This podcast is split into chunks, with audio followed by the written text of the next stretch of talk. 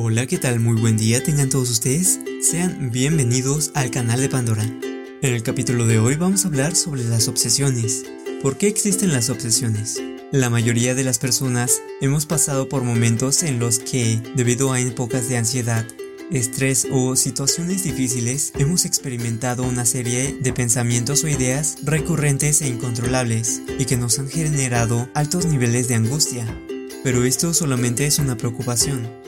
Sin embargo, aunque estas vivencias son generalmente normales, corremos el riesgo de que estos pensamientos se conviertan en obsesiones. Y para que esto no suceda, nos será de gran utilidad conocer en qué consisten estas obsesiones, así como los recursos que tenemos a nuestro alcance para combatirlas. Entonces, primero que nada, ¿qué diferencia hay entre una preocupación y una obsesión? La preocupación se puede interpretar como algo más normal, de un hecho más casual o efímero. Por ejemplo, una persona se puede preocupar por llegar a tiempo a tal lugar, a una cita o al trabajo, pero esa obsesión se elimina una vez llegada a su trabajo al lugar donde quería, aunque pudo estar obsesionada preocupándose durante todo el camino.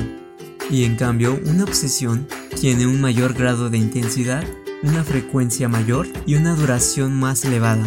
Y es importante mencionar que no todas las obsesiones son racionales o lógicas. Por ejemplo, una persona puede estar obsesionada en que los días de luna llena va a tener mala suerte. Esto evidentemente no es muy racional, sin embargo puede que en alguna parte de su niñez lo escuchó decir a una persona de toda su confianza, un familiar o su cuidadora, e inclusive cuando crezca, acostumbrándose a una forma de razonamiento, es algo que difícilmente podrá eliminar de su mente. Por cierto que esto se debe a una falsa creencia en que la gravedad de la luna altera el líquido de nuestro organismo y que hacemos más tonterías. incluso se creó la palabra lunático. Pero en fin, todo esto resultó ser una mentira. Una mentira que no todos se enteraron, pero que les gustó transmitir la información a sus conocidos. Y puede que alguno se lo haya creído. Ahora que en el caso de las obsesiones más racionales, es un poco más fácil eliminarlas o tratarlas, ya que estas obsesiones están sujetas a un problema, algo que le cause mucha preocupación a una persona. Y en especial va a ser más fácil para las personas que escriban un diario. Les bastará con releerlo para darse cuenta de qué es lo que les molesta.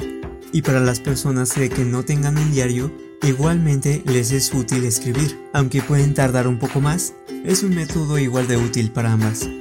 Y para tratar las obsesiones irracionales, lo mejor sería discutir o hablarlo con una persona a la que tú creas que te dé los mejores argumentos que conozcas. Y en especial cuando le tienes alguna admiración o respeto a esa persona, es más probable deshacerte de aquella obsesión. Y ahora, claro que hay alguna obsesión que nos ayude en algún punto de nuestra vida. Por ejemplo, obsesionarnos con algún proyecto y dedicarle todo nuestro tiempo. En algún sentido puede ser bueno y benéfico para el proyecto. Sin embargo, debemos estar muy alerta de cuando esta obsesión empiece a dar cosas negativas. Muchas veces la vamos a negar, pero si lo escuchamos frecuentemente de personas diferentes y nosotros seguimos negándolas, en definitiva tenemos un problema. Así que ya sabes, la siguiente vez que te obsesiones con algo, piensa en qué tanto beneficio tiene para ti y qué es lo que te quita esa obsesión. Por el capítulo de hoy esto ha sido todo en el canal de Pandora. Recuerda suscribirte y mandarme todos los temas que te gustaría que hable. Compartir este hermoso podcast en crecimiento. Por mi parte esto ha sido todo. Hasta luego.